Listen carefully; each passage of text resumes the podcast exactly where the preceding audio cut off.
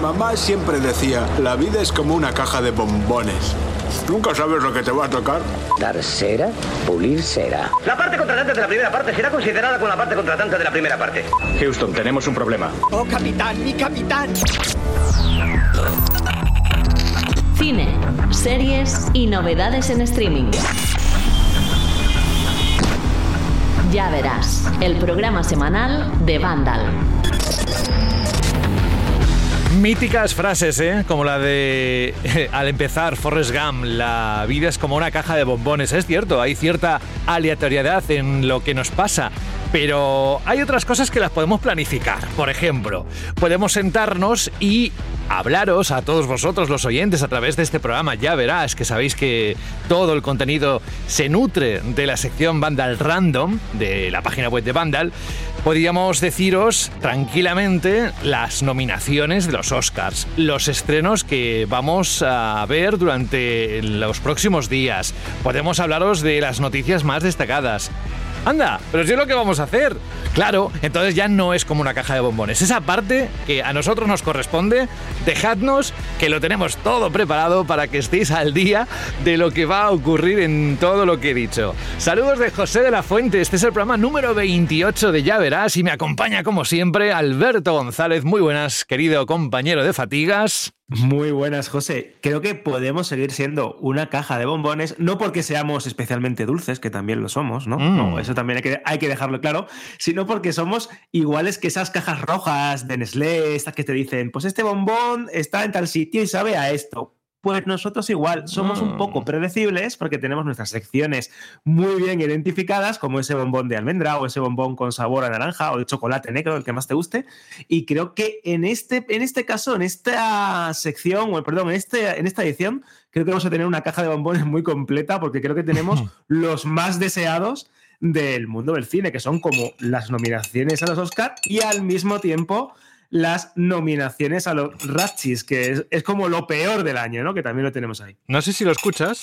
Es la cuchara del café que me estoy tomando. El cafelito, sí, me lo he imaginado. Y es lo que quiero invitar ahora a todos los oyentes, si pueden, ¿eh? no sé a qué hora lo van a estar escuchando, pero si que se cojan un café calentito, que además la temperatura fuera también invita a ello, y que se pongan el programa de fondo o en primer plano y que lo disfruten, porque hoy vamos a hablar de unos cuantos títulos que de verdad teníamos ganas. El 2024 ha empezado con mucha fuerza. Hoy hablaremos también de Noche Polar, la última temporada, la cuarta de True Detective, que ya va por el segundo capítulo emitido y no está dejando indiferente a nadie. Tendremos a Raquel aquí para que nos hable, dentro de la reacción de Vandal Random, sobre eh, esta temporada y las otras, de dónde viene. Lo de, por si acaso alguien se ha perdido alguna o todas las temporadas de True Detective. Y, por supuesto, a ver, eh, se está hablando muchísimo en los últimos días, Alberto, tanto de los Razzie como de los Oscar, así que tendrán un papel importante dentro de nuestro contenido. Pero mira, mientras llega Raquel y nos pone al día de la actualidad junto contigo, y comentamos algunos titulares, ¿te parece que vayamos tú y yo eh, contando a los oyentes qué novedades va a haber tanto en las plataformas de streaming como en la cartelera? ¿Vamos a ello? Perfecto, porque es una semana bastante movida, la verdad. Cine, series y novedades en streaming. Ya verás. Y como no podría ser de otra forma, para no perder las buenas costumbres, vamos con la plataforma que más estrenos tiene cada semana, que no es otra que... Ella vino y ella lo dijo.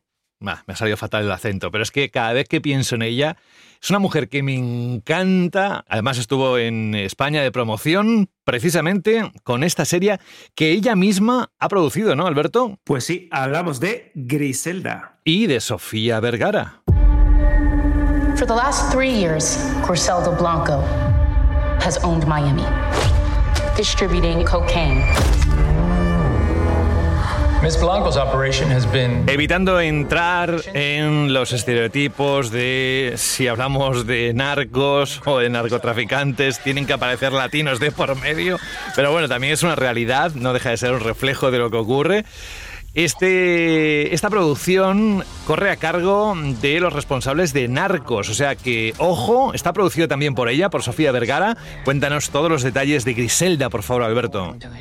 Es que Griselda, que se estrena el día 25 de enero en Netflix, es como el gran juguete de Sofía Vergara, su gran producción, porque además, obviamente, de poner el dinero y encargarse de todas las labores ejecutivas que requiere una serie, también la protagoniza, porque da vida, este, este mote me encanta, y yo creo que es muy, es muy bueno, a la conocida como la madrina de la cocaína o la viuda negra, que es un mote o un apodo de a lo que podríamos considerar la mujer más influyente en el mundo del narcotráfico, que durante los 70 y 80 pues volvió por completamente locos a lo que serían las autoridades de colombianas.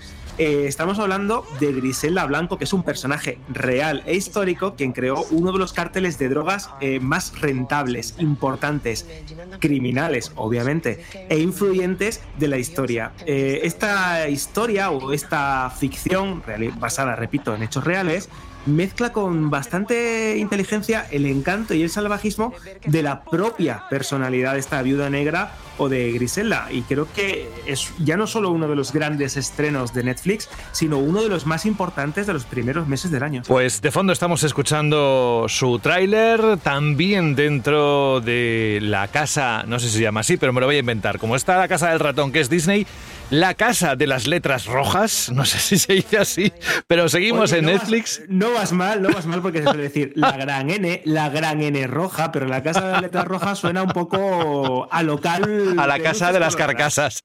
Vamos con Masters of the Universe porque es otra de las novedades que vais a ver prontito. La muerte nos llega a todos. Incluso a los reyes nos llega. Tendrás que tomar una decisión.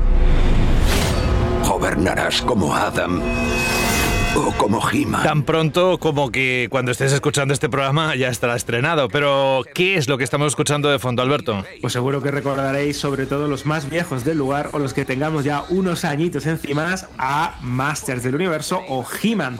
Y es que si echáis un poco la vista atrás, seguro que recordaréis que Netflix estrenó en 2021 esta revisión del clásico de animación de Mattel, basado en esos famosos juguetes que ah, estoy también seguro que más de uno tenemos rondando por la casa o hemos perdido en algún trastero.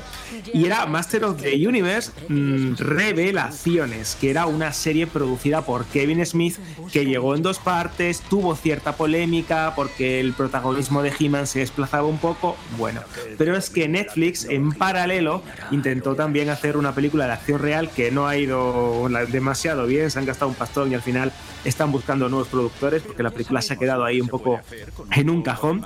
Y es que en esta nueva entrega de la serie de animación Revelación, que como bien ha dicho, como bien ha dicho José, se estrena el día 25 de enero, continúa esta adaptación en formato de dibujos animados, pues otra vez contando las historias de He-Man, de Tila, de todos los héroes y personajes que estuvieron en pantalla y en nuestras manos, pues gracias a los juguetes de Mattel. Hay que destacar que esta, esta saga o esta licencia, que fue concebida como uno de los primeros productos transmedia importantes, que teníamos juguetes, series de dibujos animados, libros, cómics, está viviendo como un proceso de eh, revival, porque ya sabes que la nostalgia es muy importante, y en este caso, en esta serie de animación, ha funcionado bastante bien, que no es la única que tiene Netflix en el catálogo, porque tiene otra un poquito más infantil o menos adulta, podríamos decir, y si todo va bien, van a continuar explotándola con diferentes spin-off y sucesivas temporadas. Hay que destacar que esta producción cuenta con las voces de Mark Hamill, Belisa Benoist, William Shatner, Chris Wood y muchísimos más, por lo que hablamos de una muy buena adaptación de unos grandes roles de producción y de la secuela o de la finalización de esa serie que comenzó en el 2021 que repito, fue bastante polémica y se ganó alguna que crítica de los fans más tradicionales. Pues ahí tenéis otra de las propuestas, la segunda, pero como se suele decir, no hay dos sin tres.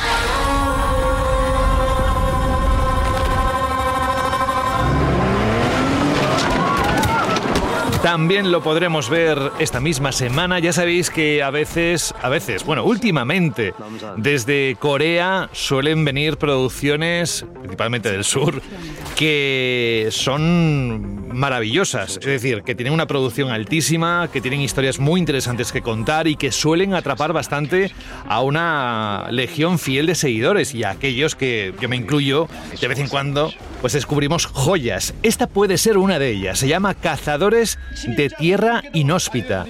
Y además es una secuela o cuéntanos detalles, por favor. Pues muy bien tirado esto, José, porque es realmente una secuela de Concrete Utopía que no se llegó a estrenar aquí en España, pero que también debutó en Netflix en diferentes territorios y que nos contaba como un terremoto gigantesco que destrozaba por completo Seúl eh, llegaba como a producir un reinicio en la sociedad. Ya sabéis que las películas distópicas o que tienen elementos un poco críticos con la sociedad suelen funcionar muy bien en Corea del Sur y suele ser como ese nexo de unión en todas sus producciones de ciencia ficción, de fantasía, de terror. Pues esta Cazadores de Tierra Inhóspita es la secuela de esta película, que nos lleva pues a este yermo, a este territorio salvaje y sin ley, donde un cazador va a entrar en acción para rescatar a una chica que ha caído en manos de un médico completamente loco y trastornado. Y yo creo que esto puede ser ideal para los fanáticos del género, porque ya sabéis cómo funciona Corea del Sur en cuanto a términos de producciones de género, en este caso fantástico de ciencia ficción. Y ya sabéis, apuntad, Cazadores de Tierra Inhóspita el día 26 de enero. Y si podéis eh, indagar un poco en el catálogo, como bien ha dicho José, de películas y series coreanas en Netflix, vais a alucinar porque hay alguna que otra joya. Pues ahí es donde termina este pequeño recorrido. A ver, son tres novedades en una época en la que tampoco esperábamos demasiado precisamente porque arranca el año y las plataformas de streaming están dosificando todo lo que tiene que ver con su catálogo y así mantener el interés de los suscriptores. Como dice siempre mi amigo Alberto, que no sé si lo conocéis, es como mantener el momentum, ya no de una serie o una peli, sino de, de una plataforma. Y nos vamos a otra que se llama, como conocéis, Amazon Prime Video. Ojo, que llega el zorro. Gracias al gobernador, los rancheros son cada vez más ricos, los campesinos e indígenas más pobres. ¡Fuerte! Si lo pierden todo, entonces pierden también el miedo. Y si pierden el miedo, entonces correrá la sangre. Pues yo no sé si hay mucho más que añadir. Hombre, sí, porque no sabemos muy bien lo que estamos escuchando, pero para eso tenemos la dulce voz de Alberto para que nos lo diga así con pelos y señales. A ver qué es. Pues hablamos de una reinvención de ese famoso personaje del zorro, que en este caso está protagonizado por Miguel Bernadeu. Y de hecho, esto es muy curioso y apuntarlo ahí. Se estrena el día 25 en Prime Video, pero es que posteriormente también se va a estrenar en televisión española, es decir, en la televisión tradicional y en abierto. Eh, es verdad que esta nueva versión del personaje de Diego de la Vega ha levantado muchísimas expectativas, sobre todo entre los seguidores de, de este héroe, que es uno de los más importantes de la historia del cine y de la literatura. Hay que decir que esta reimaginación del defensor de la justicia va a llevarnos a California en lo que sería una mezcla de conceptos muy habituales en estas coproducciones de intentar actualizar lo que ya nos contó la versión original del personaje, pero con nuevos valores de producción, con nuevos elementos, con un reparto completamente refrescado y actualizado a lo que podemos esperar de una nueva eh, adición al catálogo de la plataforma de Prime Video. Y lógicamente, ¿qué nos va a contar si estamos hablando del zorro? Pues la historia de Diego de la Vega cómo quiere llevar ante la justicia a los asesinos de su padre y en definitiva una historia de venganza, de amor, de traiciones, pues ambientada en el siglo XIX. Yo creo que tiene muy buenos ingredientes, que si sale bien podemos tener un caso parecido al de Águila Roja o algunas series españolas de ficción ambientada en periodos históricos y teniendo en cuenta lo poquito que hemos visto, ya sea por imágenes o avances y trailers, creo que también puede gustar bastante a los amantes de ese periodo histórico que fue también un poco convulso. Estabas diciendo de amor, de esto, de lo otro. Digo, bueno, lo mismo, de peligro, lo mismo que cuando uno sale de casa a trabajar cada mañana y tiene que coger el transporte público. Puedes encontrar el amor, puedes encontrar peligros, puedes encontrar de todo, puedes encontrar. Vamos con Nicole Kidman, que viene con la serie Expatriadas. A veces quiero estar sola. No ser la esposa de nadie ni la madre de nadie. No estar definida por la tragedia. Me encanta la mujer que dobla, que hace el doblaje de Nicole Kidman de siempre, es que me, me, atrapa. Me podría estar escuchándolo horas. Expatriadas, 26 de enero. ¿Qué tenemos que saber de esta serie, Alberto? Pues que estamos ante otra de las grandes adiciones al catálogo de la plataforma de Amazon y nos cuenta una serie a través de seis episodios, con lo cual esto también es importante saberlo muchas veces, sí, sobre todo también para el tiempo que vamos a invertir, si realmente va a ser una temporada o varia, pues aquí en seis episodios nos va a contar una dramática historia de precisamente historias cruzadas que se ambienta en la tumultuosa Hong Kong del año 2014. Hay tres mujeres estadounidenses interpretadas por Nicole Kidman, por Sergio Blue y Jun Jong Jo. Eh, ¿Cómo, ¿Cómo, cómo, cómo, cómo? ¿Cómo es eso? A ver, ¿cómo lo pronuncias? Vale. Jin Jong Jo. Eh, yo creo que es un, es un trabalenguas. Ah, está complicado, ¿eh? Está complicado. De los complicados, de los complicados. Pues esta, que tiene visas de ser una de las mejores series del año, va a cuestionar los privilegios y va a explorar todo lo que ocurre cuando se difumina la línea entre lo que podríamos considerar el victimismo y la culpabilidad. Yo creo que ah. son ingredientes muy potentes hmm. para un drama que, repito, puede ser una de las grandes series del año y estamos a, a, finales de enero, así que yo creo que viene muy fuerte también la plataforma de Amazon. Y es que en la vida los ingredientes lo son todo, y no solo a nivel culinario. ¿eh? Decía, cuando te preguntaba lo de, a ver, a ver cómo lo pronuncias, me pareció Pablo Motos preguntando a Sofía Vergara por, a ver cómo lo pronuncias, bueno, y, me ha dado un poco como de escalofríos por el cuerpo. Bueno, vamos a pasar. Te has, visto, te has visto como Pablo Motos y te has asustado. Bueno, que vamos a hablar de ingredientes, porque si juntamos a Steven Spielberg con Tom Hanks, ¿Y os acordáis de Hermanos de Sangre? Vale, seguro que teníais en el radar, pues ya no solo The Pacific, en su momento también, sino ahora Los Amos del Aire. ¿Que no? Pues esperad que vamos a hablar de este pedazo de estreno que va a aparecer en la plataforma de Apple TV Plus.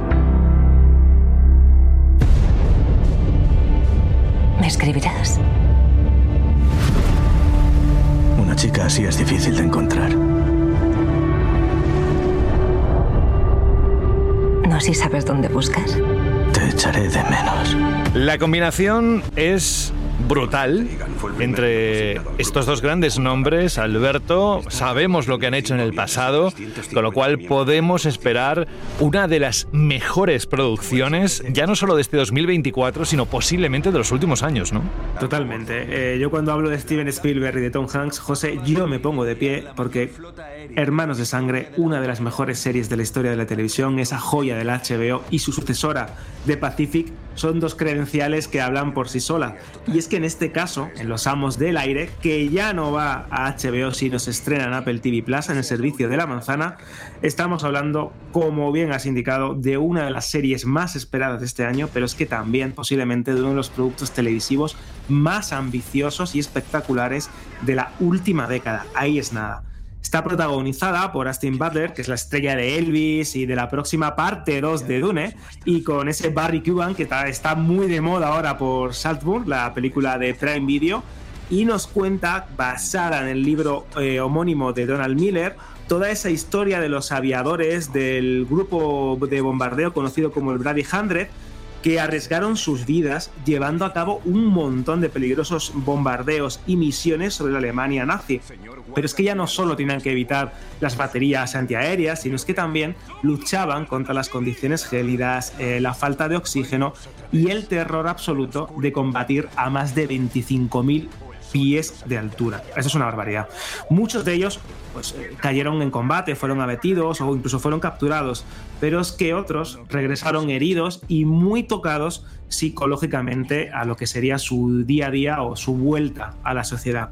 Esta serie, Los Amos del Aire, se estrena el próximo viernes día 26 de enero con dos, esto es importante, dos episodios de estreno. Es una serie limitada, no va a haber más temporadas y siempre va a contar con ese toque clásico de las miniseries que durante muchos años fueron la clave del catálogo de HBO. Hay que destacar también que cada semana la plataforma de la manzana se va a estrenar un capítulo cada viernes de forma religiosa hasta que finalice con una season finale o con un final de temporada o con el último capítulo, con la conclusión el día 15 de marzo. Así que tenemos desde el 26 de enero hasta el día 15 de marzo una temporada entera de los Amos del Aire para poder disfrutar de, esta, de este gran cuento en la Segunda Guerra Mundial que creo que va a dejar a más de uno totalmente impactado. De Mm. hecho, si os interesa el libro de Donald Miller, lo edita aquí en España la editorial Desperta Ferro Ediciones, que me mandaron una copia y lo estoy leyendo. Y creo que es bastante interesante, también muy duro, pero mm, ya te digo, si sois aficionados a la historia, si os gustaron Hermanos de Sangre y de Pacific, tenéis en esta una cita en el DW. Me encanta cuando eh, a las palabras le pones S. Hay 26 de eneros. Porque me recuerdas a un compañero, un amigo, un compañero de curro italiano, Giuseppe, que siempre le ponía una S a todo. Y yo siempre le decía, había una pitonisa eh, hace muchos años en la tele que cambiaba los plurales y decía, hola, cariño. Y, y la verdad es que cada vez que dices algo así, es que me recuerda todo eso y se me dibuja una sonrisa en la cara. Yo no sé por qué cuento estas María- cosas, pero bueno. O a María, o a María José Cantudo, que también le pasó. Eso, eso es. Bueno, oye, mm, vamos a hacer un pequeño alto en el camino porque mm, digamos que hay algo interesante que está a punto de suceder, bueno, a punto. El 10 de marzo, unos premios muy importantes en la industria del cine, que son los Oscars, y que ahora que vamos a repasar las novedades de cartelera, hemos ya terminado todo lo que teníamos que contar sobre las plataformas de streaming, pues claro, toca preguntarte algo, Alberto. Los estrenos que veremos durante estas próximas semanas o incluso algunas pelis que ya se han estrenado y que forman parte de ese listado de nominados a los Oscars, ¿esto cómo va a funcionar en Vandal Random o aquí en nuestro programa? Cuéntanos. Bueno, pues obviamente, más allá de dar la noticia de estas nominaciones, que tendremos ahora en la sección de actualidad un pequeño análisis sobre ellas, vamos a dar cobertura amplia a todas las películas y dónde las podemos ver, porque esto es importante, es decir, gran parte de las películas nominadas a estos premios de la Academia se han estrenado ya o están disponibles en cartelera o algunas de ellas han llegado al streaming, pero ¿en qué plataforma? ¿En qué condiciones? son gratuitas, la podemos ver, pues eso, accediendo al catálogo de HBO Max o de Sky Showtime o de Netflix, o por el contrario, tenemos que pagar un alquiler digital o la podemos comprar en alguna tienda. Bueno, pues haremos un reportaje en Vandal Random y también haremos buena cuenta de ello, daremos buena cuenta de ello aquí en Vandal, ya verás, sobre qué películas cuándo se han estrenado o dónde se han estrenado o cuándo se van a estrenar y en qué plataformas están disponibles. Sobre todo para ayudar un poco a esas personas que llegan a estas fechas y le entran las ganas de hacer los deberes y verse todas las películas que están nominadas a las Mm. diferentes categorías o que quieren observar el trabajo de un actor o de una actriz que están, pues eso, nominadas a mejor actor o mejor actriz o mejor actor secundario y mejor actriz secundaria, que es interesante muchas veces para hacer los deberes de cara al 10 de marzo, que será cuando se ofrezcan y se emitan estos premios tan importantes y tan queridos por los cinéfilos. Que estamos pensando qué vamos a hacer si dentro de ya verás realizaremos alguna acción especial o directamente a través de la página web en Vandal Random. Bueno, ya os lo iremos comentando porque quedan unas cuantas semanas todavía.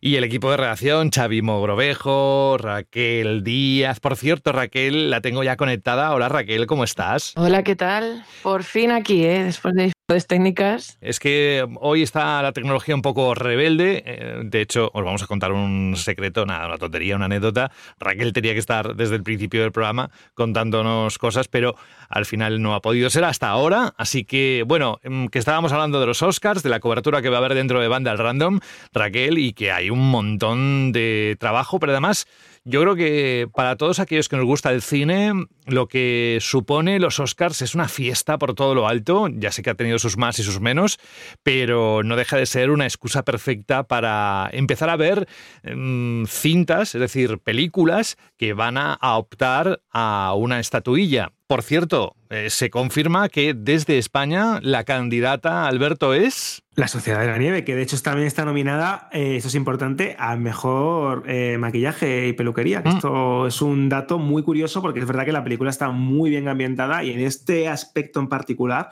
hacen un trabajo increíble, pero eso ya lo hablaremos un poco más Eso adelante. es, que la podéis ver en Netflix. Fijaos, ya estamos diciendo una pista, que esa era muy sencilla, ¿eh? ya la sabe todo el mundo. Raquel, quédate conectada, que ahora vamos enseguida porque nos metemos en la gran pantalla, se apagan las luces, empieza el haz proyectado sobre la pantalla, nosotros ahí con nuestras palomitas, nuestra bebida favorita.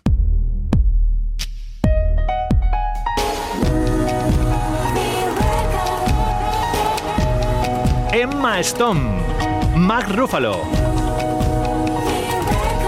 y William Dafoe son los protagonistas de esta peli titulada Pobres Criaturas. Soy Bella Baxter.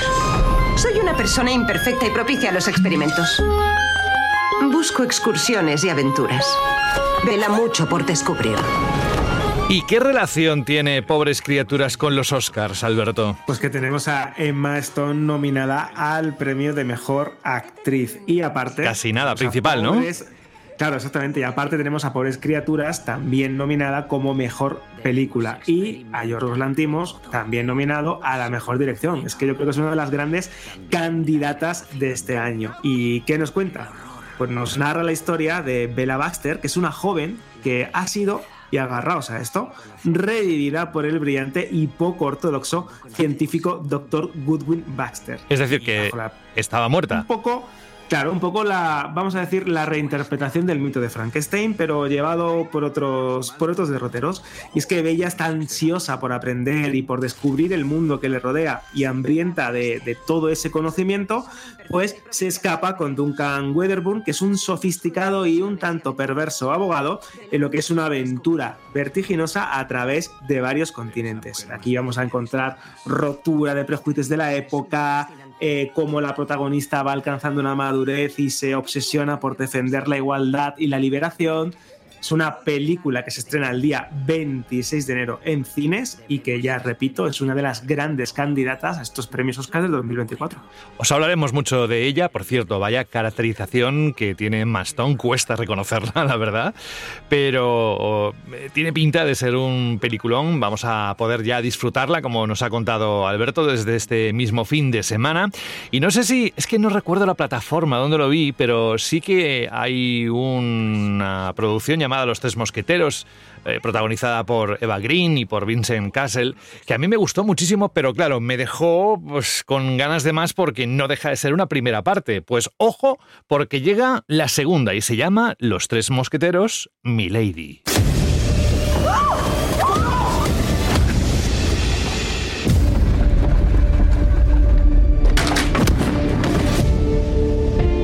Fíjate que está muy manida el argumento, el libro de Alejandro Dumas, la obra en general, pero me gustó especialmente, Alberto, así que espero mucho de este Milady. ¿eh? Sí, es la segunda parte, como bien has dicho, porque continúa las aventuras de D'Artagnan, que de hecho, si no me equivoco, llegó también a streaming, ya no me acuerdo en qué plataforma. Sí, sí, sí, ahora te lo busco, ahora te lo busco. Vale, o si llegó también a alquiler digital en alguna de ellas, pero es cierto que es la segunda parte de esta ambiciosa adaptación, que de hecho ha contado con muy buenas críticas, ha funcionado muy bien en taquilla y como bien dices, más allá de Eva Green, que es una actriz que está fuera de todas dudas, tenemos también a Vicent Cassel en uno de los papeles principales. Es un proyecto que lleva muchísimos años en desarrollo, una coproducción de diferentes países, Francia, etcétera, y ya tenemos la segunda parte que también llega el día 26 de enero a la cartelera. Pues mira, no me ha dado tiempo, que estaba buscando. Pero bueno, que mm, eh, lo podéis encontrar en alguna de las plataformas, si no, ya lo diremos en el próximo programa los que ya iniciamos la primera, pues a ver cómo continúa la segunda y si sigue al mismo nivel. Pero bueno, que es uno de los estrenos que se podrán ver en el cine. Y no sé si algo más quieres comentar antes de empezar con la actualidad, nominaciones a los Oscars, los Razzie es que se vienen unos cuantos minutos interesantísimos aquí, ya verás. Sí, ¿eh? muy rápido vamos a hablar de que también se estrena El Faro, Un mal día lo tiene cualquiera, y El último soldado, que es una película muy interesante, protagonizada por Pierce Brosnan, nuestro queridísimo 007, el galán del séptimo arte de nuestros tiempos, que nos cuenta la historia de un veterano de la Segunda Guerra Mundial que decide escaparse de su hogar de ancianos en Irlanda para viajar hacia Normandía, en Francia, y vivir eh, lo que sería el aniversario del famoso día D del desembarco de las tropas aliadas para luchar contra Alemania nazi. Está ligeramente basada en una historia real, de también un jubilado británico que hizo más o menos lo mismo. Es una película muy interesante que también llega eh, a cartelera este viernes, un viernes que, repito, está plagado de estrenos hay un montón de ellos eh, y yo creo que hay uno, uno para cada tipo de espectador. Un Pierre Brosnan que, a ver, tiene una edad, pero que dentro de lo que es la película aparece también muy maquillado y mucho más envejecido. Es una peli a tener en cuenta, ¿eh? Los tiempos han cambiado, Arti, ya nadie recoge autoestopistas.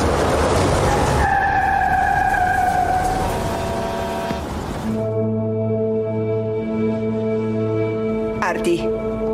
¿Cuál es tu historia? Bueno, sí, yo también luché con los irlandeses unidos. Todos escribimos cartas de despedida antes de ir a Francia por si nos mataban. Yo estaba aterrorizado.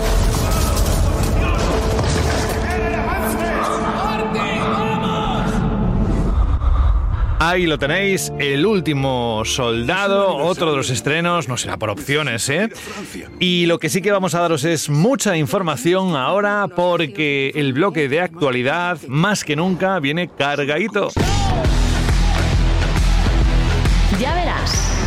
Además, cuando llega el arranque de un año como este 2024, es cierto que se suceden muchos titulares sobre todo de, bueno, novedades que van a venir, otras que estamos esperando y empiezan a caer las fechas de lanzamiento. Pero hoy tenemos un mix, un poti poti que se dice por esta parte del país, que creo que os va a interesar muchísimo. Lo primero, las nominaciones a los Oscar. Aquí Raquel nos va a echar más de una mano porque están preparando tanto Alberto como la redacción de Vandal Random todo lo que tiene que ver con los nominados a los premios Oscar. Así que no solo lo que vayamos a cubrir desde ya verás, sino también desde la página web, con lo cual os invitamos a que estéis muy atentos a la sección de Vandal Random porque allí vais a encontrar toda la información y si no, a través de las redes sociales, Instagram, eh, YouTube, todo lo que tiene Vandal en su poder. Vamos, que es mucho y con muchísimos, muchísimos seguidores.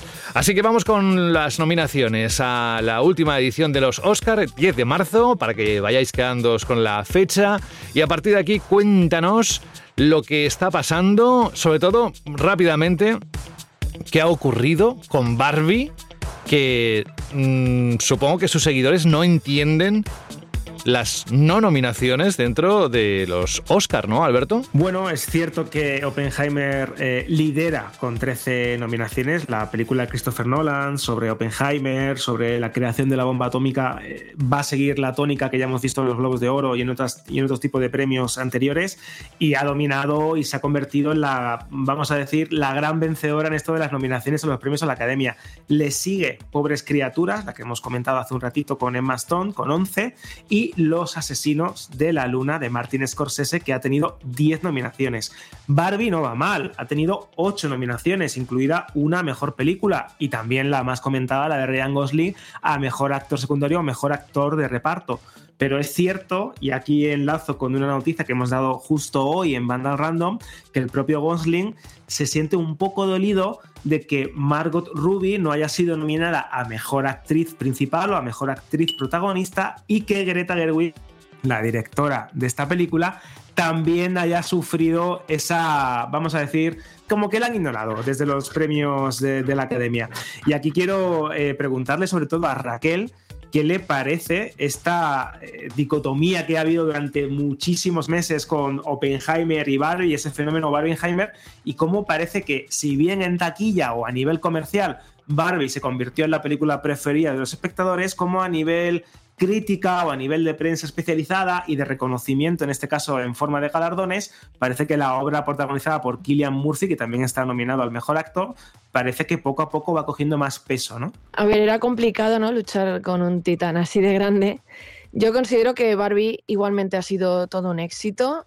Ha habido muchísimo diálogo, ha despertado mucho diálogo también alrededor, que al final las películas también parte de contar una historia, aunque tenga también su parte ¿no? de, moraleja, como es el caso de Oppenheimer, ¿no? su mensaje, es parte de lo que es la industria del cine, que invite a, la gente a reflexionar, a que haga un diálogo público. Entonces, a pesar de que se haya quedado ¿no? en el grupito de los cuatro grandes titanes, de los cuatro grandes nominados de los Oscar, se ha quedado la más rezagada en cuanto a número de nominaciones. Yo sí lo considero que es un éxito.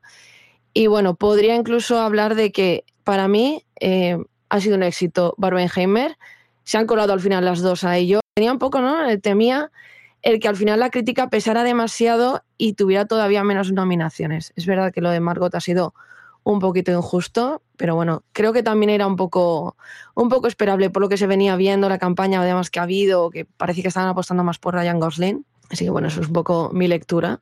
También es importante destacar, eh, siguiendo con la categoría de mejor película, eh, Anatomía de una caída, que es una película que defendí el, año pasado como uno de los mejores estrenos del año. Maestro de Bradley Cooper, esa historia musical sobre la biografía de uno de los grandes compositores eh, contemporáneos de Estados Unidos también, una vez más, La zona de interés y Los asesinos de la luna de Martin Scorsese, esa historia con Leonardo DiCaprio y Robert De Niro, sobre esas personas que se intentaron aprovechar de las naciones indígenas y del petróleo que poseían en sus tierras. Y luego también me parece muy curioso porque es una, una cinta que reivindico y la tenéis disponible en cines en este momento, que es la nueva película de Alexander Payne, Los que se quedan, con un Paul Giamatti que está que se sale, que es una película sencillita pero muy bonita que creo que tiene un poco de, alma. Luego ya entrando en lo que sería la mejor dirección, eh, hay que destacarnos, más allá del trabajo de Lantimos por Pobre Criaturas y Scorsese por Los Asesinos de la Luna, que está otra vez Christopher Nolan por Oppenheimer y Jonathan Glasser por La Zona de Interés, esa historia de la Segunda Guerra Mundial afincada en los campos de concentración y de cómo el contraste entre los que vivían muy bien y los que estaban siendo asesinados en masa, creo que también tiene bastante lectura, como comentaba Raquel, con el tema de conversación social, sobre todo ahora muy de actualidad. Luego, en Mejor Actriz Protagonista, más allá de, obviamente, la, la falta de Margot Ruby o la nominación de Emma Stone, que ya lo hemos comentado, eh, quiero destacar el que creo que es el premio más fácil de prever o que el que creo que nos podemos mojar más, que es Lily Gladstone por Los Asesinos de la Luna. Aquí que creo que la chica está que se sale, eh, es posiblemente la mayor favorita o la que tiene más posibilidades de ganar, pero aunque suene también un poco repetitivo y sea un poco pesado, quiero otra vez más aplaudir el papel de Kenny Mulligan por maestro, porque ella llega a llevar el peso de la película en gran parte del metraje y le hace una réplica, una réplica excelente a, a Bradley Cooper, un Bradley Cooper que también está nominado a Mejor Actor Protagonista por esta película de Netflix, que está disponible en Netflix, por cierto, y que también compite con personalidades como Killian Murphy por la citada Oppenheimer, Paul Giamatti por Los que se quedan o Jeffrey White por American Fiction, que es como una de las tapadas de las que están ahí que pueden llevarse el premio, pero que yo creo que en esta categoría, una vez más, lo tiene casi todo hecho Killian Murphy por Oppenheimer, no sé que haya algún tipo de sorpresa. Y luego, eh, ya, y a esto también quiero hablarlo contigo, Raquel, eh, ¿qué te parece esto de la categoría de mejor guion original? Porque aquí yo tengo mis dudas. Es decir, sé, o por lo menos en mi interior, eh, lo que es el guion de Celine por Vidas Pasadas me parece muy redondo. Es un gran drama sobre el amor eh, a lo largo del tiempo, sobre relaciones que no son, sobre conexiones virtuales con otra persona al otro lado del mundo, que creo que está muy bien escrita. Pero es que me parece que lo que ha hecho Bradley Cooper y lo que ha hecho Josh Singer por Maestro también es interesante. Y no tenemos que olvidar también Anatomía de una caída, que es una película que mucha gente ha criticado como un telefilm con ínfulas, eh, que cree que no está del todo bien definida, que no cuenta una historia demasiado coherente o que le falta un puntito de cohesión a su libreto, pero que también está en esta categoría como mejor guion original. Yo opino como tú, además, eh, en mi caso la favorita para mejor eh, guion original sería Maestro, además por el, cómo se lo ha tomado en serio, los esfuerzos que ha puesto Bradley Cooper y también quería comentar, por cierto, que no se me olvidara, que hablábamos de la Sociedad de la Nieve, pero no nos olvidemos de que hay otra producción española en los nominados Robot Dreams, que está nominada a Mejor Película de Animación. Es cierto, de animación, muy importante también. Eso es curioso porque nos hemos enfocado en Bayona, porque su película, obviamente, La Sociedad de la Nieve, se ha convertido ya no solo en un fenómeno en, Netflix, también es curioso cómo te vas a cualquier red sociales como TikTok o, Twitter o X o como lo queráis llamar, y todo este suceso que era muy conocido, el tema del accidente del avión en los Andes, se ha convertido en el gran tema de conversación. Pero es verdad, Robot Dreams está ahí, esa historia tan particular sobre un robot, sobre su mascota en, formato de animación, compite en una de las categorías más complicadas, porque ahí tenemos también a Spider-Man con su secuela de Cruzando el Multiverso, que creo que lo va a tener difícil, pero bueno, es importante también destacar cómo poco a poco y año tras año, en, lo que sería en, los, en las categorías de animación, el sector español está en muy buena forma. Nominados a Mejor Película Internacional, eh, por Reino Unido tenemos La Zona de Interés, por Japón Perfect Days, por España, que ya hemos hablado de ella, La Sociedad de la Nieve, Italia, Yo Capitán, y por Alemania tenemos Sala de Profesores. Obviamente mi favorita es La Sociedad de la Nieve y la verdad sería todo un hito que, que consiguiera al final el galardón. Y luego haciendo otra vez hincapié en la mejor película de animación a los nominados, junto a Robot Dreams, que es la otra producción española también, que va sobre un perro que eh, ¿no? está luchando contra su propia soledad y se construye, decide construirse un amigo robot para hacerle compañía. Esto luego le llevará todo un viaje ¿no? de autodescubrimiento, de soledad. No, voy a hacer más spoiler para que eh, vayan a ver la película. Y eh, nominados Mejor Película de Animación tenemos El Chico y la Garza de Miyazaki, Elemental, Nimona, la cita de Road Dreams, que compiten con Spider-Man cruzando el multiverso. Es otro de esos titanes que veremos eh, cómo acaba al final eh, esta, esta lucha entre llevarse este galardón. Pues sí, creo que hemos hecho un repaso bastante completo a las nominaciones. Obviamente hay categorías como los mejores efectos visuales, donde está The Creator, Godzilla Minus One, Guardia de la Galaxia, Napoleón, etcétera que ya entraremos en detalles cuando se empiecen a repartir los premios el día 10 de marzo, pero es que hay otros premios que ya no es a lo mejor del cine, sino a lo peor, José, porque hablamos de los Razzi y aquí Sylvester Stallone y los Mercenarios 4 van en cabeza. Pues mira, vamos directamente a esos premios que digamos que es todo lo contrario a los Oscar, que llenos de glamour, etcétera, y los Razzi es como a ver quiénes son o cuáles son los hermanos pobres, ¿no? En cuanto a, películas y, productos audiovisuales. También te digo que es lo que más morbo suscita simplemente para comprobar si estamos alineados con los premios otorgados o no. Así que eh, en los próximos segundos repasamos la edición de los Razzie 2024. ¿Qué debemos saber sobre estos premios? Por si alguien no lo conoce, ¿cómo lo definirías, Raquel o Razzi? Los anti-Oscar, yo creo que lo definen muy bien. Pues perfecto. ¿Y qué tenemos que conocer de esta edición 2024? Pues que desgraciadamente eh, el pobre Sylvester Stallone creo que le ha, tocado la China. Seguro que recordaréis que hemos hablado aquí un montón de veces que Los Mercenarios 4 ha sido un gran fracaso en taquilla, que la crítica se la cargó, que este regreso de los dinosaurios y de las estrellas del cine de acción de los 80 y 90 no tuvo suerte, pero es que en estos Ratchi 2024 eh, la fallida cinta de acción de Stallone yo creo que va encabezando y que se va a llevar casi todo a lo que está nominada porque realmente está nominada a Peor Película junto al Exorcista, el Creyente, que ya hablábamos la semana pasada sobre ella, junto a la segunda parte de Megalodon. Aquí José, tú y yo estamos un poco dolidos porque adoramos a Jason Statham y también Shazam, La Furia de los Dioses, la secuela de la película de DC, y esa versión macabra y gore de Winnie the Pooh, Miel y Sangre, que también está incluida entre las candidatas a la mejor película. Y aquí Raquel y yo tenemos una espinita clavada también, porque es que nos gusta mucho los mercenarios, nos encanta Stallone, pero es que esta cuarta entrega no hay por dónde cogerla, ¿verdad? Efectivamente, yo creo que tenían un, buen equipo lo tenían todo para hacer algo entretenido, no digo ya una obra maestra, ¿no? Ni, tampoco nadie espera ¿no? que Los Mercenarios sea una película que te cambie la vida, que te haga reflexionar, que salgas del cine y te tires toda la noche pensando en ella. Pero sí podía ser una cinta entretenida, sí podía haber tenido una dinámica, una tónica, incluso una química entre los actores parecido a las anteriores. Pero la verdad, entre, no sé, yo, yo había incluso escenas que me planteaba, todas las personas que estoy viendo están en la misma escena porque había como cosas inconexas, la relación entre ellos. Eh, luego, por ejemplo, no les perdonaré el haber desaprovechado una actriz como Megan Fox, no es que sea Meryl Streep, pero en películas, por ejemplo, como Jennifer's Body, ha demostrado que puede dar la talla. Se, le, da, se le da muy bien el cine de acción, es verdad. Efectivamente, entonces al final ha quedado como un poco desaprovechada, ¿no? Le, le ponen todo el tema de, de, mujer sexy, pero la parte de acción que está sobradamente preparada, que hubiera sido un placer verla, pues al final se ha quedado un poco en nada. Y me da pena también por Jason Statham, porque eh, al final como que algún rat sí se va a llevar por estar Megalodon también y Mercenarios. Yo creo que, el pobre con algunos se va, se va a llevar. Igual hasta la selección, ¿eh? Yo creo que también, porque es un tipo bastante descarado y no me extrañaría que incluso se le cruzaran los cables y apareciera allí para recoger el, premio.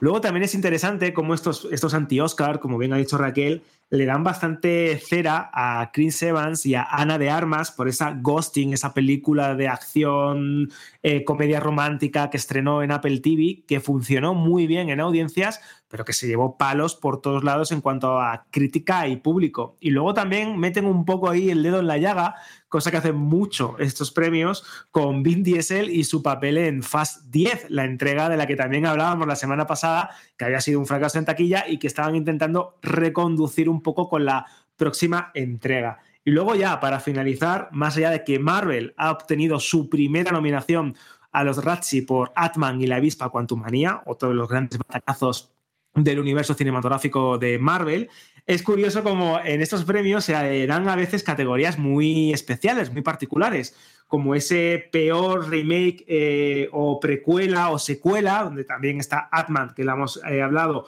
eh, Los Mercenarios, la nueva entrega del Exorcista o incluso Indiana Jones y El Dial del Destino, que también está nominada peor guion, que yo creo también se lo merece.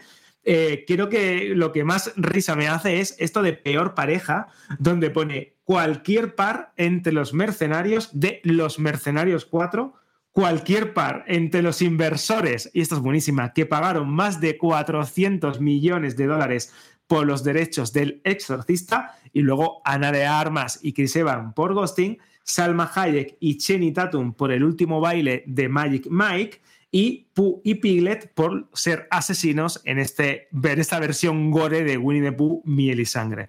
Creo que esta categoría es espectacular y sobre todo yo creo que esto de los inversores que se gastaron 400 millones de dólares en el exorcista se merecen sí o sí un premio. Totalmente. Y yo creo además que, probablemente ganen ellos porque, bueno, un poco desgracia al final para el poco éxito que, que ha cosechado la película.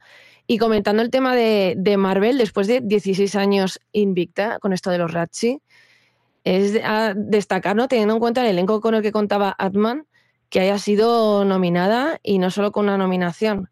No sé qué tal les habrá sentado allí por Marvel Studios. Yo imagino un poquito a Kevin Feige un tanto enfadado, pero bueno, es que también el pobre no gana para disgustos en los últimos, en los últimos meses y en los últimos años. Entre The Marvels, eh, Atman, que no han terminado de tirar las series de Disney Plus que él esperaba que iban a ser verdaderos éxitos está un poquito desubicado, pero vamos a ver si se le da un poquito mejor este 2024 y el año 2025. Esperemos que todo esto se vaya viendo, cumpliendo, al menos los buenos deseos que tenemos para cintas que están llegando, para los premios Oscar, luego también los Razzie y ese estirar el chicle hasta el máximo de la saga Los Mercenarios. Yo creo que haya llegado a la 4 Alberto y Raquel, creo que ya es un triunfo y no me extraña que en taquilla se haya agotado la fórmula.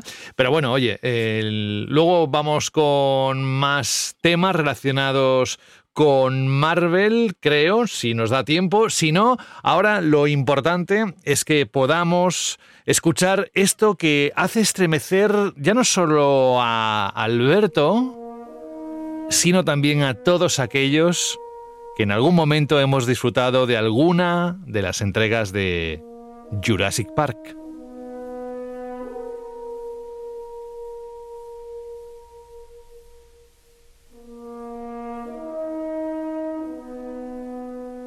Y es que, si os acordáis, en el 2022 se estrenó Jurassic World Dominion, con los dinosaurios rugiendo por todo el planeta y recaudando más de mil millones de dólares en las salas que por cierto, aquí Bayona tiene eh, mucho que ver con la saga Jurassic World.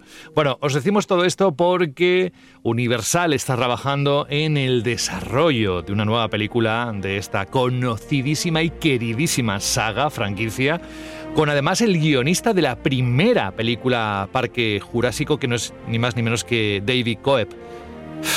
Con todos estos preliminares, vamos, va a ser un fiestón, ¿no? La peli que se... Yo supongo que 2025 como pronto, ¿no, Alberto? Eh, sí, yo creo que incluso puede que tarde un poquito más, porque los dinosaurios es, o la, saga de Jurassic World o Jurassic Park es muy importante para Universal, pero sí es cierto que las últimas entregas, incluso desde El Reino Caído, la que dirigió Bayona, ya se notaba cierto agotamiento de la fórmula y cómo poco a poco pasaron de ser películas donde un grupo de humanos en una isla intentaba sobrevivir a las bestias prehistóricas, a convertirse en una suerte de Fast and Furious, pero con dinosaurios, ¿no? con escenas cada vez más espectaculares, persecuciones. Cambiaron un poco la naturaleza de blockbuster de esta licencia.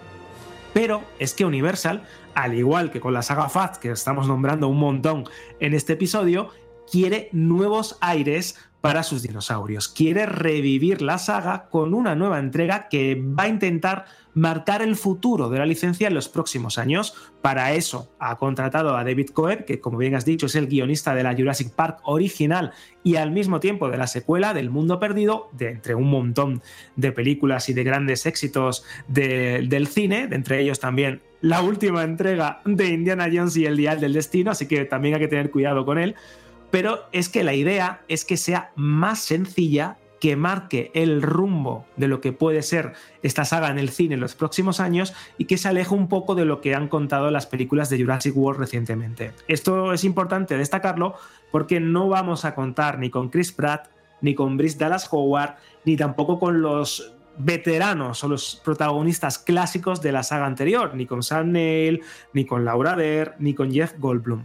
Yo creo que con lo que quieren conseguir con esto es como una suerte de borrón y cuenta nueva y que esta nueva era jurásica, como define la propia Universal y las fuentes cercanas a este proyecto, sea una vuelta a los orígenes pero sin perder el grado de espectacularidad de las últimas entregas. Es un equilibrio bastante complicado, no sé por dónde van a tirar, pero si es intentar conectar con el espíritu de la entrega original, con esa historia de dinosaurios recreados genéticamente en un parque temático que se escapan. Aquí vemos que en Dominion ya conquistan toda la Tierra.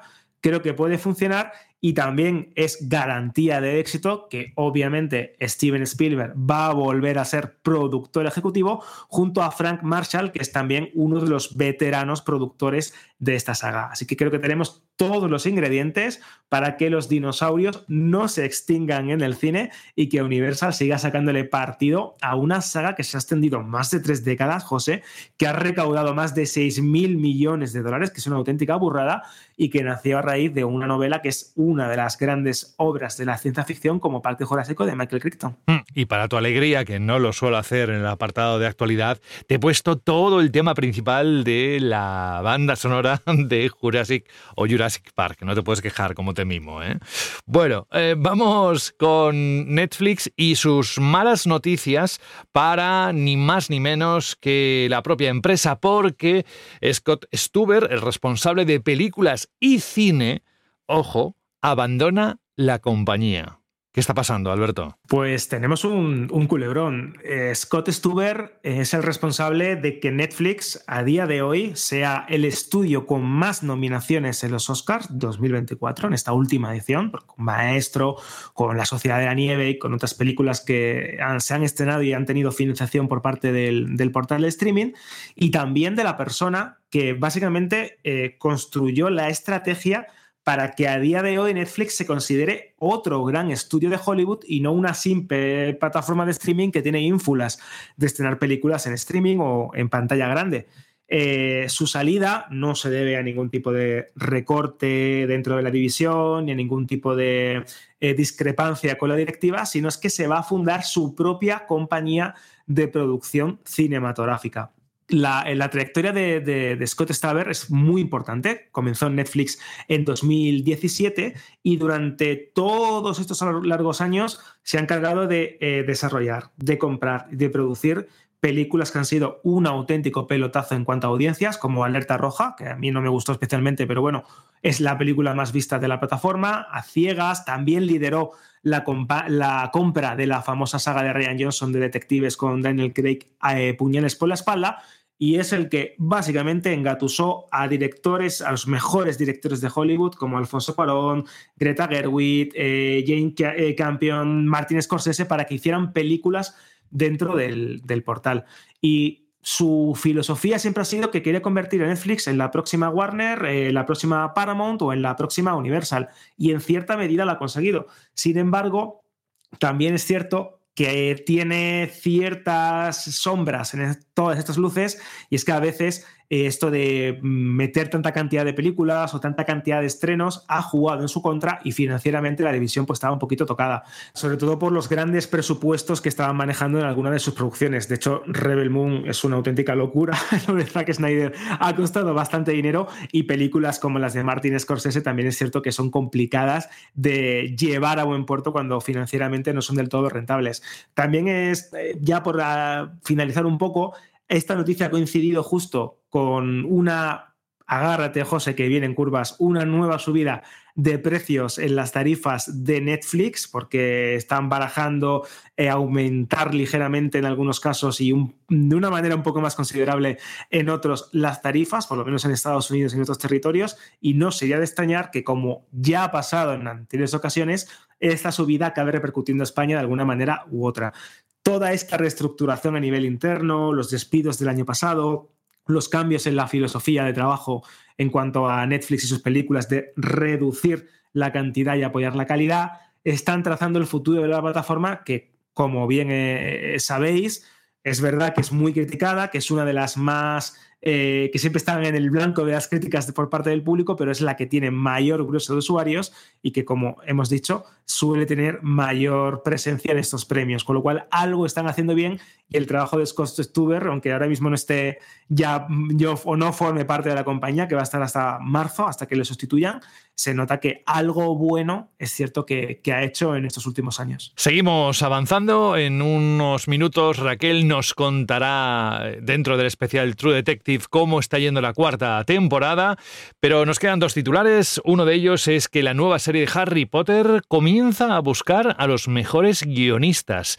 Luego ya será todo un hecho que se hablará continuamente de esta serie basada en el popular personaje, pero ahora empiezan los preparativos. Y de momento los guionistas son la clave, ¿no? Exactamente, Warner sabe que es su gran proyecto a nivel televisivo, esa megaproducción que va a intentar readaptar una vez más las novelas de JK Rowling, pero en este caso en HBO Max o en Max, es decir, en streaming, a lo largo de siete temporadas que se prolongarán durante diez años yo creo que es una apuesta muy a futuro.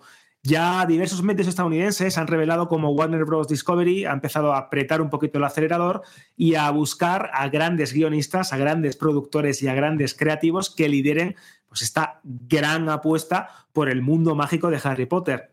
Hay algunos nombres, tenemos a Martha Miller, a Kathleen Jordan, a Tom Moran y a Michael Leslie, este último conocidísimo en los últimos meses porque es el responsable de adaptar la nueva película de, la balada de los de, pájaros cantores y serpientes, la, nueva, la precuela de los Juegos del Hambre, y también hay gente muy importante involucrada se sabe que ya se ha hecho una reunión en Los Ángeles, que se hará otra en Reino Unido en los próximos días. Se desconoce si JK Rowling va a formar parte de este proceso de selección, aunque sí sabemos que es productora ejecutiva y asesora creativa, con lo cual estará muy pendiente de las decisiones finales y será parte activa en ellas. Pero se dice que ya están desarrollando las ideas para esta serie, pero que al mismo tiempo esto es muy interesante. Warner también está contemplando que algunas de ellas, las que no lleguen a buen puerto, se puedan readaptar y empiecen a abrir la puerta a spin-off televisivos. ¿Qué quiere decir esto? Que más allá de adaptar los libros de la saga principal, Warner ya está pensando en series sucesoras, en spin-off, en productos derivados, en una estrategia similar a lo que hizo ya con Juego de Tronos. Tuvimos Juego de Tronos durante un montón de años, luego hemos tenido esta precuela, La Casa del Dragón, y algunos spin-off en formas de serie de animación o en formas de, eh, de, acción real o de live action que llegarán poco a poco a la plataforma. Pues esa estrategia con Canción de Hielo y Fuego se va a replicar también en el mundo mágico. Y aquí ya también veo cómo Warner empieza a cumplir esa promesa de que si Harry Potter y El Señor de los Anillos eran sagas desaprovechadas, ahora va a empezar a exprimirlas un poquito porque es verdad que tienen en sus manos algunas de las licencias más importantes del mundo del entretenimiento. Seguiremos hablando de Harry Potter, eso vamos, en este 2024 lo damos por descontado. Otra de las producciones que ya podemos decir que en este caso, eh, que se va a hablar mucho, pero la particularidad del titular es que ya ha acabado el rodaje, tiene que ver con esta película cuya banda sonora, pues a, si a Alberto le pasa con Jurassic Park, a mí me pasa precisamente con Gladiator. Y es que el rodaje ha terminado, el elenco estará formado en esta segunda entrega por nombres muy conocidos como Pedro Pascal, Denzel Washington, Joseph Quinn. Se ha grabado, eh, claro, es una producción internacional y han buscado los mejores lugares para recrear la historia, han pasado por Malta, por Marruecos y desde luego bajo la dirección experta de Ridley Scott. A ver, a priori Alberto tiene el potencial de expandir aún más el universo de Gladiator, pero tal y como comentabais la semana pasada en ese especial de pelis de 2024 y series, esto lo mismo puede salir bien que puede salir mal, ¿no? Tengo, tengo mis dudas porque Ridley Scott es un, es un gran director, tiene auténticas obras maestras en su, en su haber, Blade Runner, eh, Alien, Black Hawk Derribado, American Gangster, casi cualquier película que te puedas imaginar buena es, está firmada de una manera u otra por Ridley Scott. Pero también es cierto que en los últimos años eh, inclino, me inclino a pensar a que su talento está un poco agotado y que no es aquel director británico que tantas obras maestras nos regaló a comienzos de su carrera. Gladiator 2 es un proyecto que lleva años dando vueltas, que ya ha finalizado su rodaje, que casi había completado su fotografía principal el pasado diciembre, pero que ahora ya ha completado por completo lo que sería su calendario de filmación, con Paul Mescal encarnando a Lucius Verus, uno de los personajes que eran muy jóvenes en la, primera, en la primera película y que ahora, años después de la muerte de Maximus, tendrá que enfrentarse a numerosos desafíos e historias de venganza. Y creo que podemos estar ante una buena película a priori, repito a priori. Se estrenará, si todo va bien, en noviembre del 2024 y ahora mismo se encuentra en fase de postproducción. Es decir, a finales de año, si todo va bien, repito, podemos verla en cine. ¿Por qué me inclino a pensar que esta película puede ser una trampa? Porque todos conocemos que el exitoso, el exitoso film épico del 2000 que ganó Oscar, que todo el mundo tiene en su mente, que como tú bien has dicho también, José, tiene una banda sonora impresionante, que está exquisitamente interpretada por Joaquin Phoenix y por Russell Crowe, es una película muy mítica, muy importante para el séptimo arte. Hacer una secuela tan tardía es un arma de doble filo. Vamos a ver cómo funciona la nostalgia, vamos a ver si, si ese guion, el que tantas vueltas les han dado es interesante y sobre todo si el público responde eh, en, cuanto a, en cuanto a taquilla, que yo creo que puede ser también uno de los grandes taquillazos del año. Sea como sea, en noviembre de este año saldremos de duda y veremos si esta secuela está a la altura de esa obra maestra del cine moderno que es la película original. Iba a hacer un chiste, pero no quiero quedarme sin oyentes, sobre Lucius Verus, eh, uno de los personajes. Verus, ya verás, pero no lo voy a hacer. Me quedo con ello. Lo que sí que ahora os invito a que os quedéis, por supuesto, a que subáis el volumen. Y hay alguna que otra noticia más, más titulares, bueno, titulares ahí los que queráis, que tiene que ver con Marvel, que tiene que ver con, con plataformas, pero lo vamos a dejar que las descubráis. Aparte que cuando no emitimos se suben un montón de noticias en Banda Random, así que echad un vistazo, que ahí tendréis toda la información que en este programa no, no, nos cabe, evidentemente. Pero bueno, oye, muchas ganas de ver Gladiator 2, la canción We Are Free de fondo, y ahora nos vamos a una de las series que más está, lo dije al principio, llamando la atención a principios de este recién comenzado año. Cine, series y novedades en streaming. Ya verás. Que no es otra que True Detective Noche Polar. What happened in the last case you worked with Navarro? That was good.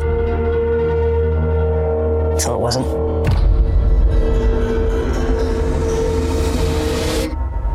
They were too late. There was nothing we could do. Me encanta el papel de Jodie Foster que se lo echa todo a la espalda, tiene amigos, enemigos, bueno, eh, controlando todo. Pero esta segunda entrega va dando pasos firmes Alberto en lo que ya suponíamos, por lo que nos habéis contado, mm, no solo desde Banda el Random, sino desde otros medios internacionales, que la serie estaba, esta cuarta temporada estaba muy bien y lo vamos viendo, vamos viendo cómo van cogiendo peso los personajes, la historia, qué ocurre.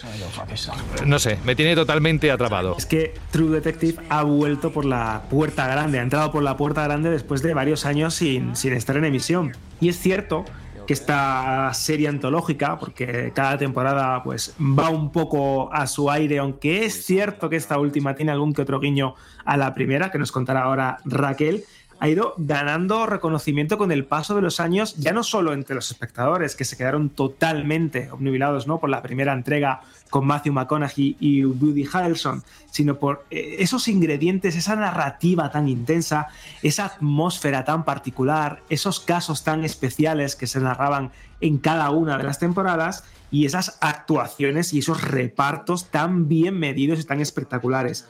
Esta serie, que fue creada por Nick Pizzolato, un autor de novela negra y un gran productor y guionista que creo que consiguió revivir un género como el género negro en la televisión de una manera muy inteligente, siempre se ha caracterizado, o por lo menos podemos considerarlo así, porque cada temporada tenga su propia identidad, su propia naturaleza.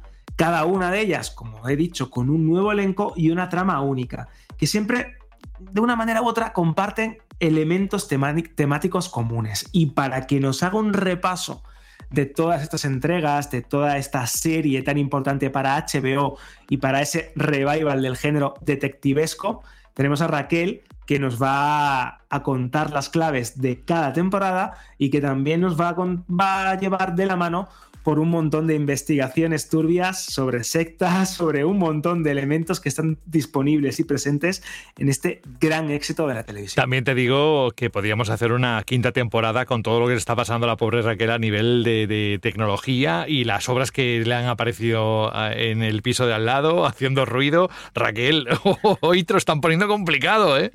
Complicado, además que sé los cimientos, digo, ya lo último que me falta es que se me caiga el edificio encima y ya rematamos. no, no, pero por eso eh, habéis notado que en algún momento ha tenido que desaparecer Raquel porque no teníamos conexión con ella o no se podía mantener una conexión. Así que bueno, oye, el, reto, la invitación de Alberto está clarísima, que es repasar qué es True Detective y ya llega al culmen con esa temporada 4 en activo, con el segundo capítulo que se ha estrenado hace unos días. A ver, cuéntanos qué tenemos que saber sobre True Detective. Como comentaba Alberto, cada temporada cuenta con un nuevo elenco, una nueva temática, pero obviamente centrada en un caso que resolver, para eso se llama True Detective. Eh, pero es cierto, por lo que hemos visto, esta cuarta temporada y lo que han visto en los espectadores, los dos capítulos que ya hay disponibles en HBO Max, es que sí que tienen cierta relación con la primera temporada, que ya cuando llegamos cronológicamente ahondaremos en estos aspectos, en qué relaciones eh, tienen, qué detalles, qué migajas nos están lanzando esta cuarta temporada para que recordemos sucesos de la primera temporada de True Detective. Entonces, ¿qué hizo grande a esta serie? ¿no? ¿Qué, eh, son las claves eh, de la primera temporada que ya la hicieron, ¿no? De primera se estrenará como algo, ¿no? Un proyecto grande a destacar. Voy a empezar por el principio. Una cosa muy importante es la época en la que salió la primera temporada, que es 2014, es decir, hace ya 10 años. De repente nos sentimos viejos con esta afirmación. En esta época no era tan común que estrellas como Matthew McConaughey aparecieran protagonizando una serie en la pequeña pantalla. Ahora estamos muy acostumbrados. Antes se veía con, con cuentagotas estos casos. El régimen con, con Kane Winslet o sea, estamos totalmente ya acostumbrados a este tipo de protagonistas tan grandes, tan titanes en lo que es la industria del cine. Pero ya digo que no es algo habitual. Así que a todo el mundo le llamó la atención que Matthew McConaughey se hubiera eh, presentado para aparecer eh, en esta serie. De hecho, también es importante la vida y la carrera del actor en, esta, en este año, que ese año además eh, protagonizó Interestelar. Es el año en el que estaba culminando ¿no? su transición a, un actor más a, tomar en serio. Venía de hacer eh, comedias románticas como Cómo perder a, tu chico en 10 días. Es verdad que había hecho algunas... Solo digo eso. Bueno, hay gente que le, le canta el género, es disfrutable igual. También quiero destacar que eh, tenía películas a sus espaldas como El Imperio del Fuego, o sea, no era todo malo. Eh, además, también estaba el logo de Wall Street, o sea, era un poco ya, iba sentando base al Matthew McConaughey que conocemos todos. Y la verdad es que le ayudó bastante True Detective en, dar esta nueva imagen, por así decirlo, establecer estas bases. Bueno, sí comentaba además lo de Lowe Wall Street, eh, la parte más seria. Y hay que destacar también que, bueno, True Detective tampoco era tan, tan, tan pionera en, en este tipo ¿no? de programas igual más serios, con, con incluso un montaje tan cinematográfico, pues veníamos de Mad Men, eh, Breaking Bad, Los Sopranos, no hay que olvidar tampoco eh, lo que había a las espaldas. Pero bueno, sí que marcó un poco este hito. También el tipo de narrativas eh, más trascendentes, ¿no? Demostrar que la pequeña pantalla no solo son para series más puro entretenimiento, más opción. Y también de esta época hay que destacar, y de esta primera temporada hay que destacar también al, al director, al cineasta Kari Fukunaga, haciendo un Dream Team completo con Picholato. Y recuerdo esta primera temporada, si no, bueno, seguro que Alberto también tiene que contarles detalles de esto, el plano secuencia increíble de seis minutazos, perfectamente rodado y actuado por McConaughey, una escena de acción bastante tensa de una intervención policial, que son de estas escenas que, que te marcan y que dices, no solo hay un buen actor, no solo hay un guion impresionante, sino que además a la dirección hay, hay un máquina también aquí. O sea, el... Sí, es cierto porque era como la, muestra perfecta, la, la, prueba fehaciente de que más allá de, de, una buena trama o un buen guion, pues que es eso, que exploraba pues la filosofía nihilista de su, de su protagonista principal, de estas historias macabras eh, postergadas y desarrolladas a través de un montón de años, ¿no? A lo largo del, del, tiempo, porque se desarrollaba en el 95 y en el 2012. Esta narrativa no lineal también fue muy, muy, muy rompedora y fue un soplo de aire fresco en la, en la televisión, pero como bien dices, está muy bien dirigida. A nivel técnico tiene momentos de absoluto virtuosismo y creo precisamente lo que hizo que True Detective se convirtiera en algo más que una simple serie que llegase al catálogo de HBO o, a, o se emitiera a través del, de la televisión tradicional, más allá del reparto, fue toda esta concatenación de, factores que, la convirtieron pues, a lo, que es a día de hoy, que es un clásico. Efectivamente, lo que comentabas además de, los dos protagonistas, ¿no? Uno mucho más nihilista que se, ha rendido al pesimismo, que este sería Matthew McConaughey interpretando al detective Rust, y eh, su contrapunto, Woody Harrelson interpretando al detective Martin, que es ciudadano americano medio, cristiano, familiar. Sin embargo, a pesar de que pueda parecer que se llevarían mal en un primer momento, forman un binomio, un dúo bastante llamativo, que además entre ellos hay una cierta admiración, un respeto, parece imposible, ¿no? Que dos personas tan diferentes eh, puedan encajar también, lo consiguen y además enriquece muchísimo la narrativa, los diálogos que tienen entre los dos, que incluyen no solo cosas del caso, son de estos diálogos de series que, que yo digo son diálogos a veces densos, como ocurría también con la serie de, de, Aníbal, que en un momento si te pones a mirar el móvil te distraes, igual te has perdido alguna referencia, algún detalle, algún detalle clave. Y, y, la verdad es que es in, impresionante sobre todo ese, ese, tema, los diálogos que tiene Ras de... No, comentaba que un hombre era familiar y Ras que es eh, soltero no, no quiere, vamos, ha vivido una tragedia familiar, entonces tiene como esta idea de que el hombre debería de, extinguirse, que porque este empeño como en procrear y de hecho empieza así el primer capítulo de la serie.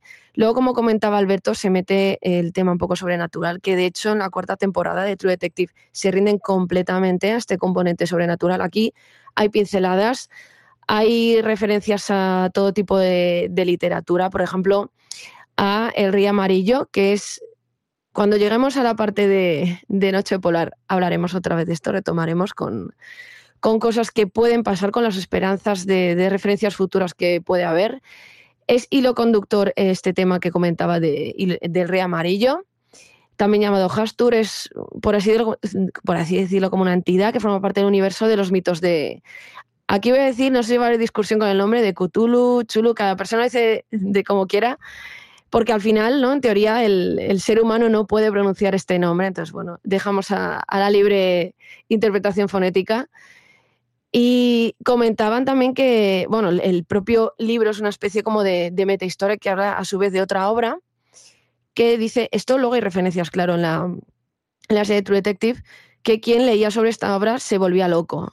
Entonces, bueno, son detalles trascendentales que a la audiencia no le, hacía picar el gusanillo. De hecho, en la época, en 2014, cuando se estrenó, durante varias semanas, creo que era, si no me equivoco, en la historia de Amazon, este libro, el de Robert William Chambers, El Río Amarillo, eh, estaba el número uno de los más vendidos, o sea, que, que caló hondo a la gente este tipo de, de temas más sobrenaturales, ritualísticos. De hecho, también en el primer capítulo, hablando de, de, los casos que están investigando estos detectives de Woody Harrelson y, y por Matthew McConaughey, ellos conductores cuando encuentran a, a, una mujer muerta en un campo que eh, tiene como una cornamenta de ciervo así como atada, ¿no? Adherida a la cabeza, está atada de pies y manos y tiene un detalle en la espalda que es lo que directamente nos transporta, nos lleva, es un puente directo a través de 10 años, de una década, hacia la temporada cuarta, la que está ahora mismo eh, en HBO Max.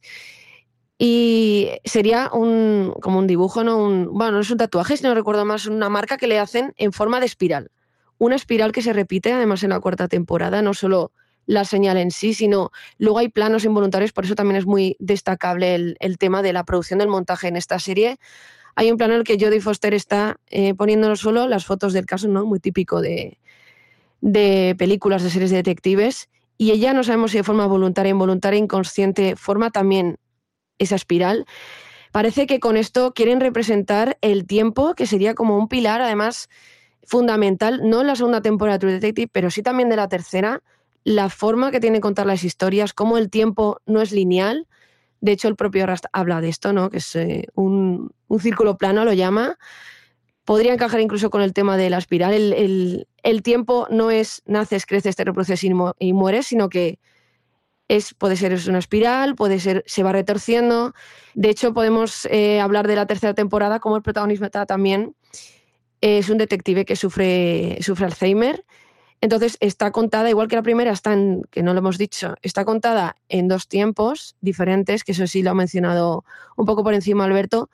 La tercera temporada está en tres tiempos diferentes, con el hilo conductor de cómo una persona, el, perdón, el protagonista con Alzheimer, va viviendo el tema de recordar de asuntos pendientes, de un caso por resolver, de cómo está luchando contra el reloj, no solo por resolver un caso que lleva muchos años, ¿no? que igual no es tan, tan urgente, pero sí es urgente en su caso porque su enfermedad le está devorando los recuerdos. No sé si, si, tienes más detalles que añadir de esta, de esta temporada, porque es bastante interesante, sobre todo el tratamiento. Me gustaría saber qué opinas, Alberto, sí, el tratamiento mí, del tiempo. A mí la tercera temporada, por ejemplo, la que, la que estás comentando, eh, me parece que eh, el papelón que hace Mahershala Ali y el papelón que hace también Stephen Dorff es muy interesante, porque ya no, so, no solo estamos eh, viendo cómo Pixolato intenta recrear en cierta medida parte de la estructura de la primera, de la primera temporada, sino también como, eh, como bien has dicho, es una lucha de una persona que está encontrándose eh, en una realidad, en una percepción totalmente fragmentada y cómo la memoria o cómo el, el, tiempo juega en su contra y al mismo tiempo le juega malas pasadas. Eh, creo, y, y aquí me mojo, que el final de la tercera temporada de True Detective es uno de los más vibrantes, eh, complicados y especiales que he visto en la pequeña pantalla. Creo que es un, una auténtica locura. Fue una temporada que, tengo que decir también, fue muy criticada, que la gente no terminó de convencerla, que terminó también pues por dividir un poco eh, a la audiencia, que no terminaba de encontrarle el punto porque creían que True Detective era algo o jugaba con las reglas que se establecieron en la primera temporada y aquí quiero hablar contigo sobre la gran polémica, porque se estrena la primera temporada, es un éxito, cuenta con varios premios, eh, todo el mundo la quiere, todo el mundo la adora, todo el mundo aplaude la labor de McConaughey y de Harrelson, pero se estrena la segunda temporada en 2015, cambia por completo la ambientación, cambia por completo la historia y nos presenta un reparto eh, encabezado por Colin Farrer y Lester McAdams con Vincent Vaughan, y aquí se monta una auténtica locura con un hate desmedido, con unas críticas absolutamente voraces por parte del público a una historia que es cierto que hablaba de corrupción, que mm, nos llevaba a los mundos criminales de California, de Los Ángeles,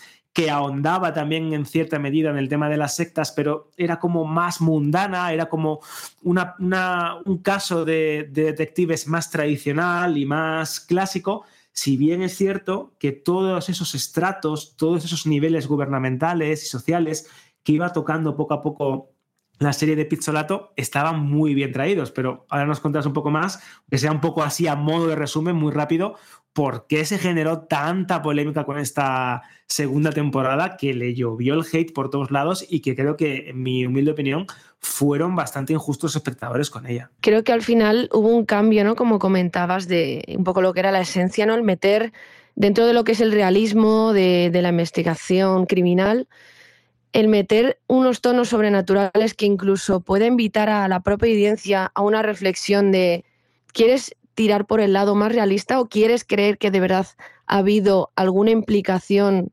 no explicable, ¿no? El, el dejar esta invitación un poquito abierta, creo que eso gustó, hizo diferente a la serie y puede ser, o sea, estoy de acuerdo contigo, ¿eh? que, fue muy buena, que hubo un hate totalmente desmedido, pero puede ser que la gente buscara este matiz diferenciador de la serie que la verdad es que desapareció completamente. Al final teníamos tres protagonistas también que eran policías, eh, estaba el, el, policía que era corrupto, la corruptela urbanística, el mafioso, al final era todo como más tradicional, que es verdad que True Detective no abandona muchos clichés que tiene el género, a veces lo reinterpreta, o sea, no, no es una cosa, tampoco el no va más, a veces, ¿no? De, dentro de lo que es la narrativa más básica, pero esta segunda creo que podía parecer, dentro de que el elenco era bueno, también la dirección, la historia era interesante, parecía más tradicional. O sea, si, no, si te decían que True Detective tenía otro nombre de otra serie de policías o de otra serie criminal, te lo creías también. Fue, yo creo, ese abandono de, de esencia, por lo que veo que ha sido un acierto, no solo el volver a retomar, encarrilar la tercera temporada, sino ya la cuarta abandonarse completamente a, a lo que hizo, yo creo, ¿eh? especial a, a, esta serie Tu Detective. No sé si estás de acuerdo conmigo, que, que parece, vamos, no sé has visto entera la cuarta temporada ya, Alberto. Yo he visto solo dos capítulos, igual que los que habrán visto eh, los oyentes, pero la verdad es que está, vamos, eh, es complicado casi decir a la altura de la primera, si no la segunda, se ha superado con creces, yo creo, las otras dos. Sí, ha sido un, un, retorno por todo lo alto que creo que, como bien dices, bebe otra vez de esos ingredientes, más allá de las conexiones que hay a nivel argumental, a nivel de personajes que hemos puesto en, en Vandal Random un artículo al respecto. Creo que consigue reconciliar en cierta manera esa, ese vínculo tradicional en el sentido de investigación paranormal, si lo queremos llamar así, o donde hay espacio para lo espiritual, para lo extraño, para lo inexplicable, que funcionó también en la, en la primera temporada. Es que no, no obstante, tenemos que decir ya a modo de conclusión, Raquel, creo que hemos hecho un análisis muy interesante de las temporadas de esta serie, es que hablamos de una ficción contemporánea que ha llegado a popularizar y a convertir también en algo destacado el, término de lo que es una antología, porque estamos acostumbrados que en el mundo de la televisión sean temporadas consecutivas o que sean miniseries, pero esta idea de recopilar una antología, de que cada temporada tenga su propia identidad, pese a que tengan, eh, como hemos dicho, ingredientes eh, comunes y conexiones entre unas y otras, eh, todo esto de explorar temáticas oscuras, de personajes muy complejos, creo que han sido claves y fundamentales en esto de la nueva edad dorada de la televisión, como se suele decir ahora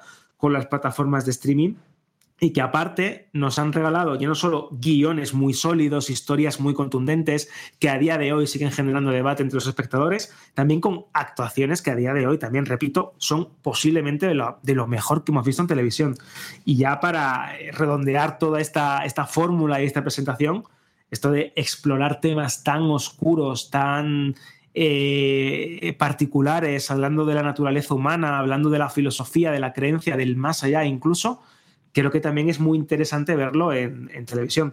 Es verdad que cada temporada es hija de su padre y su madre, que hay espectadores y aficionados que quieren más a una, que quieren más a otra, pero de una manera u otra, esta serie, al igual que la espiral que está presente en todas ellas de una manera u otra, ha dejado marca, ha dejado una huella significativa en la televisión contemporánea y estoy muy contento de que hayamos hablado hoy de ella en profundidad. Pues yo también porque la estoy disfrutando. Ahí tenéis la entrada. Exacto.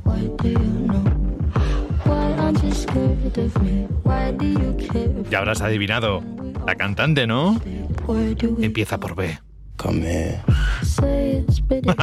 bueno, con True Detective y esta cuarta temporada, que sabéis que si habéis estado escuchando, eh, ya verás desde hace unos cuantos meses, que yo le preguntaba a Alberto, oye, ¿cuándo se estrena Jodie Foster? ¿Cuándo se estrena? ¿Cuándo se estrena? ¿Cuándo se estrena? Y al final ya está aquí, lo malo es que tenemos que esperar cada semana, pero bueno, mira, se nos hacen más deseables los lunes dentro de lo que suponen para los que tenemos que ir a trabajar cada semana. Bueno, pues así con la intro de la cuarta temporada, Raquel Díaz, muchísimas gracias por darnos tanta información hoy. La próxima semana más y nada, que te esperamos con los brazos abiertos en Ya Verás, ¿vale? Perfecto, es un placer como siempre. Bueno, pues nada, eh, y a ti ahora, Alberto, no sé, que nos ponemos a ver algo, nos ponemos en ese party fiesta en el que mm, sincronizamos los contenidos y lo vemos al mismo tiempo, o, o qué hacemos, a ver, cuéntame.